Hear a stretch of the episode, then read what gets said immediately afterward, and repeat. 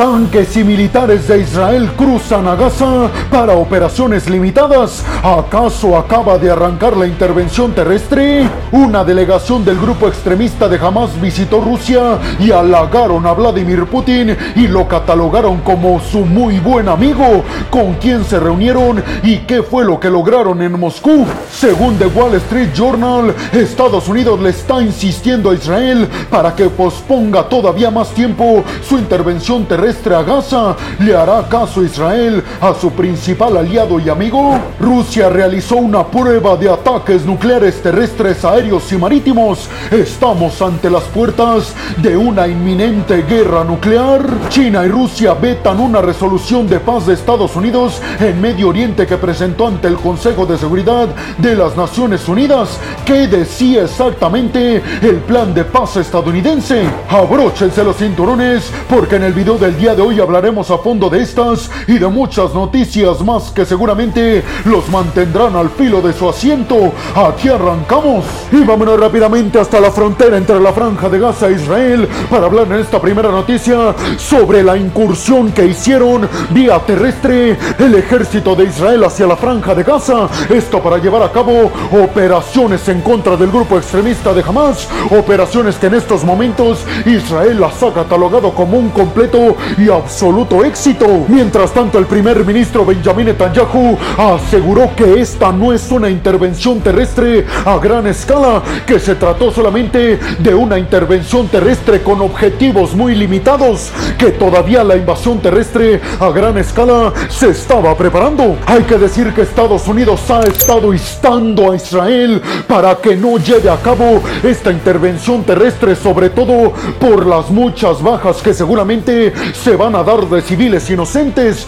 Joe Biden le ha reiterado a Israel que no deben de cometer el mismo error que cometió Estados Unidos en Medio Oriente de intervenir vía terrestre y provocar la pérdida de vida de muchas personas inocentes. Les recuerdo que el día de hoy se cumplen ya tres semanas de férreos bombardeos hacia la franja de Gaza, bombardeos que obviamente han ido en contra del grupo extremista de Hamas, pero también han provocado la pérdida de personas inocentes. También hay que recordar que Israel, además de librar este enfrentamiento en contra de Hamas en la franja de Gaza, está librando ciertos ataques en contra del grupo extremista de Hezbollah con sede en el sur de Líbano, justo en la frontera con Israel. Y seguramente muchos están preguntando por qué la comunidad internacional está tratando de evitar que Israel entre a la franja de Gaza a acabar con la infraestructura militar y con los extremistas del grupo de Hamas. Pues nada más y nada menos, porque eso además de provocar la pérdida de muchas personas inocentes también podría provocar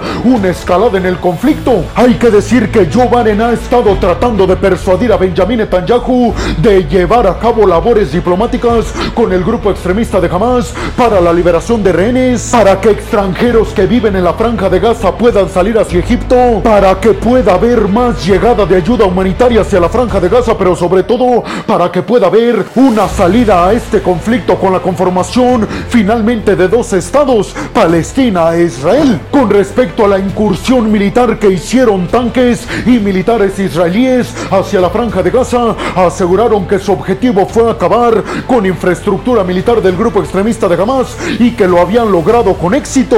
De hecho, el ejército de Israel publicó un video en donde se pueden ver a militares y a tanques cruzando hacia Gaza y acabando con varios edificios donde supuestamente se estaban resguardando los extremistas. Además, también el principal objetivo fue acabar con uno de los túneles de en donde supuestamente estaban resguardados varios misiles que está lanzando Hamas en contra de Israel a diario. En todo este enfrentamiento que comenzó el 7 de octubre con la invasión ilegal por parte del grupo extremista de Hamas hacia Israel, este conflicto ya ha cobrado la vida de más de 7 mil personas inocentes en la franja de Gaza. Mientras tanto, en Israel han perdido la vida casi 3 mil personas hasta el momento se está reportando que ya han cruzado hacia la franja de Gaza 74 camiones cargados con ayuda humanitaria. Sin embargo, aunque esto pareciera ser mucho, la realidad es que no representa una ayuda como tal. Simple y sencillamente porque los recursos que necesitan los palestinos son muchísimos en comparación con tan poca ayuda que les está llegando. El conflicto podría extenderse después de que Irán esté advirtiendo a Israel de que detenga todo este asedio en contra de la franja de Gaza, algo que Israel ha dicho no va a suceder hasta que acabe por completo con toda la infraestructura militar de Hamas y con hasta el último militante del grupo extremista, todo con el objetivo de que no se vuelva a repetir este incidente que dio comienzo el 7 de octubre. Pero ustedes qué piensan? ¿Creen realmente que con esta intervención terrestre limitada Israel haya conseguido éxitos de que supuestamente acabó con túneles y con infraestructura militar de Hamas? Y sobre todo les preguntaría, ¿ustedes creen que la comunidad internacional y sobre todo Estados Unidos van a convencer a Israel de no llevar a cabo esta invasión terrestre? Y vámonos rápidamente hasta Moscú, en la capital rusa, para hablar en esta segunda noticia sobre la visita que realizó una delegación diplomática por parte del grupo extremista de Hamas hacia Moscú. Si escucharon bien, extremistas del grupo de Hamas visitaron Moscú para llevar a cabo negociaciones, negociaciones que dieron a conocer estuvieron centradas en que el grupo de Hamas liberara rehenes y que pudiera liberar a ciudadanos rusos que están atrapados dentro de la franja de Gaza. Quienes dieron esta información primero fueron las agencias de noticias rusas. Abu Marzouk, un miembro importante diplomáticamente hablando del grupo extremista de Hamas,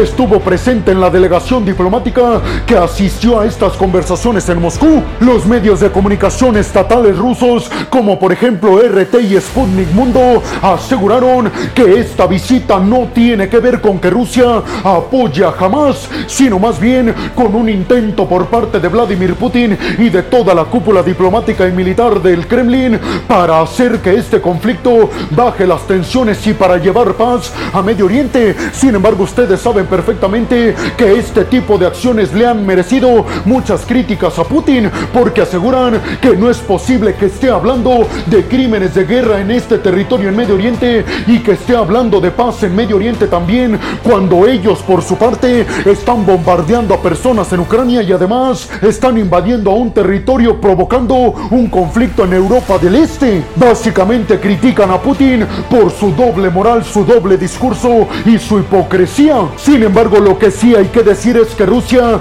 mantiene buenas y estrechas relaciones con prácticamente todas las partes inmiscuidas en este conflicto. Tiene buenas relaciones con Israel, con el grupo extremista de Hamas, con el grupo palestino que lidera Cisjordania, con Mahmoud Abbas. Tiene buenas relaciones con Egipto, con Líbano, con Arabia Saudita, con Irán, con todos. Y por eso Rusia piensa que puede aprovechar estas buenas relaciones para llevar paz a Medio Oriente. Hay que decir que Vladimir Putin le ha atribuido esta crisis al fracaso de la política de los Estados Unidos en toda esta región de Medio Oriente, catalogándola de obsoleta y asegurando que Medio Oriente necesita a mayores socios que ya no solamente sean Estados Unidos, refiriéndose a China y a Rusia. El grupo extremista de Hamas a través de su portavoz le agradeció todo el intento a Vladimir Putin de llevar a cabo un alto al fuego entre Israel y los palestinos en la franja de Gaza, asegurando desde Hamas que Vladimir Putin es un buen amigo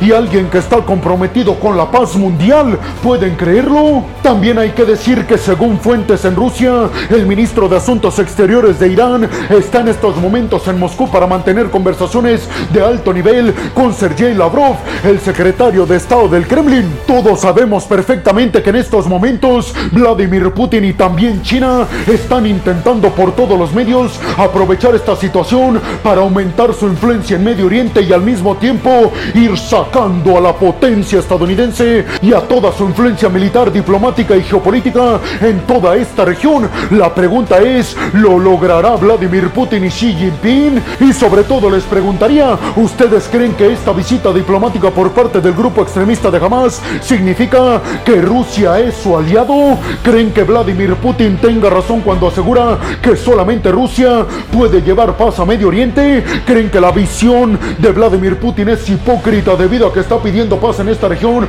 cuando está invadiendo y bombardeando Ucrania? Y vámonos hasta Tel Aviv, la capital de Israel, para hablar en esta tercera noticia sobre una información que publicó el periódico estadounidense The Wall Street Journal al respecto de que supuestamente Israel ya habría aceptado las peticiones de Washington de posponer la invasión terrestre a gran escala del ejército de Israel hacia la franja de Gaza con el objetivo de acabar por completo con la infraestructura militar y con todos los militantes del grupo extremista de Hamas. El periódico estadounidense estadounidense de Wall Street Journal dijo que tuvo acceso a esta información porque hablaron dos militares, miembros del Pentágono de los Estados Unidos, en condición de anonimato. Según el periódico de los Estados Unidos, desde Washington le están pidiendo a Israel que no lleve a cabo esta invasión terrestre a Gaza, al menos hasta que lleguen más sistemas de defensa aérea de los Estados Unidos a todo Medio Oriente para proteger sus bases militares en la región.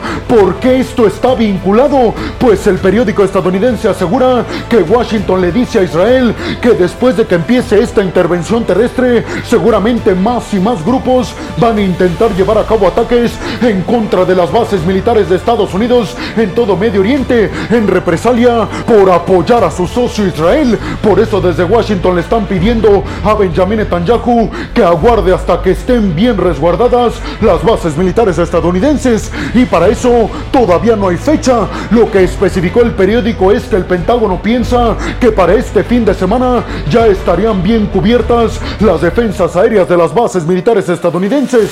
Por lo tanto, después de este fin de semana, aparentemente Washington le estaría dando luz verde a Israel. Sin embargo, muchos están asegurando que Washington le está pidiendo este tiempo a Israel para mediar un alto al fuego y un acuerdo de paz. Todo esto para evitar que la intervención terrestre cobre la vida de muchas personas inocentes. Desde Washington ya anunciaron desde la semana pasada que iban a enviar más sistemas de defensa aérea específicamente para sus bases militares en Irak, en Siria, en Emiratos Árabes Unidos, en Kuwait, en Brunei, en Jordania y en Arabia Saudita. Anthony Blinken, el secretario de Estado de Estados Unidos, se estaría moviendo rápidamente para dialogar con Qatar, que es uno de los países que más está mediando para la paz entre Hamas e Israel. Aparentemente Washington piensa que todavía hay una oportunidad para un acuerdo de paz duradero en este conflicto histórico de más de 70 años entre Israel y Palestina. Estados Unidos estaría enviando más sistemas de defensa aérea Patriot,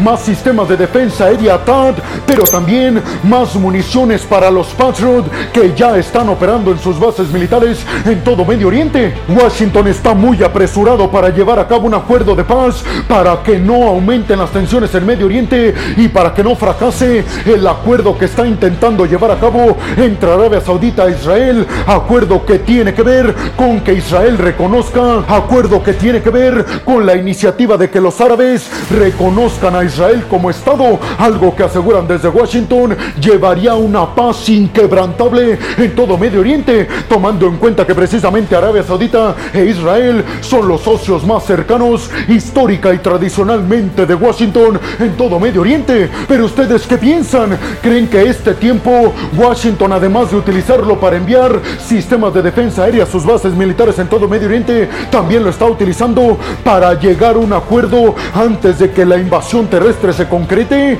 ¿Creen que Washington sabe perfectamente que Israel podría fracasar en estos intentos? ¿O por qué creen que Washington está tratando de evitar esta intervención terrestre? Y vámonos rápidamente hasta Rusia, específicamente hasta Moscú. Y es que desde ahí tenemos que hablar en esta cuarta noticia sobre una prueba nuclear en ataque terrestre, marítimo y aéreo que realizó Rusia. Sí, así como lo escucharon, Rusia acaba de realizar una nueva prueba nuclear representando una respuesta terrestre, marítima y aérea en contra de un ataque nuclear en su contra. Una prueba nuclear que créanme ha causado conmoción en todo el mundo. Hay que decir que esta demostración de poderío militar nuclear por parte de Rusia se da justamente días después de que en la Duma rusa, en el Parlamento, hayan aprobado la disolución del tratado para no realizar pruebas nucleares. Vladimir Putin había mencionado que se iba a salir Rusia de este acuerdo simple y sencillamente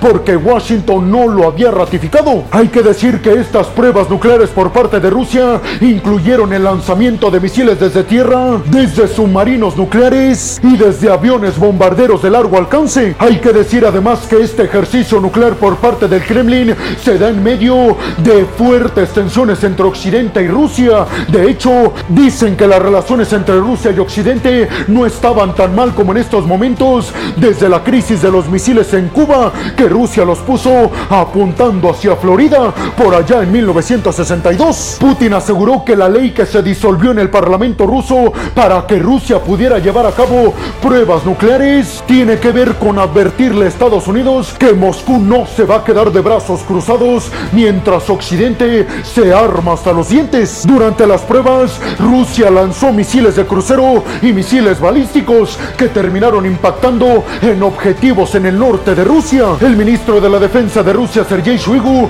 aseguró que este tipo de ejercicios nucleares tienen el objetivo de contrarrestar y responder rapidísimamente en contra de ataques que Rusia haya recibido previamente. Lo preocupante para Occidente es que Rusia probó su misil intercontinental balístico capaz de portar ojivas nucleares llamado JARS, pero también lanzaron un misil balístico desde un submarino nuclear ruso desde el mar de Barents y desde bombarderos Tu-95, algo realmente preocupante, ya que este tipo de ejercicios nucleares rusos proyectaría cómo Rusia estaría atacando a miembros del bloque de la OTAN en toda la región del Ártico. Hay que decir que Vladimir Putin dijo que Rusia no quiere hacer pruebas nucleares de bombas como tal, pero aseguró que esta disolución en el Parlamento ruso le permitiría a Rusia realizarlas solo en el dado caso de que Estados Unidos realice también pruebas de sus bombas nucleares. Acuérdense que yo les mencioné la noticia de que Rusia dijo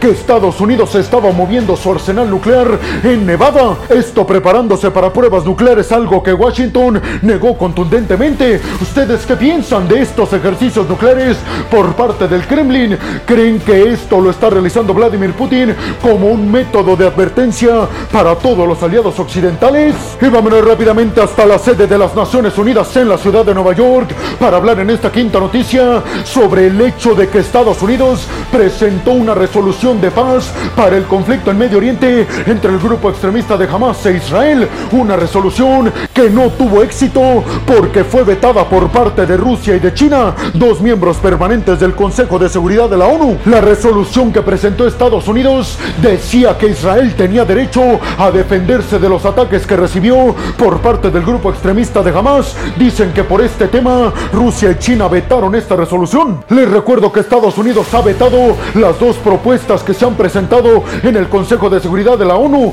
esto por parte de Rusia y de Brasil. Hay que decir que las resoluciones en la Asamblea General o en el Consejo de Seguridad de la ONU no son vinculativas. ¿Qué significa esto? Pues que no son obligados los países a llevar a cabo las resoluciones que se toman, pero sí tienen un gran peso político. Todos los miembros del Consejo de Seguridad dijeron que iban a presentar una nueva propuesta, ya no de Estados Unidos, tampoco de Brasil y tampoco de Rusia. Se espera que China presente una nueva resolución para un plan de paz en Medio Oriente, pero seguramente si no legitima la defensa de Israel, Estados Unidos la va a vetar nuevamente. ¿Ustedes qué piensan? ¿Creen realmente que el Consejo de Seguridad de la ONU sirve de algo realmente o creen que están ahí de adorno? Y vámonos rápidamente hasta la Cámara de los Representantes de los Estados Unidos en Washington para hablar en esta sexta y última noticia sobre la primera decisión que tomó Mike Johnson como el nuevo presidente de la Cámara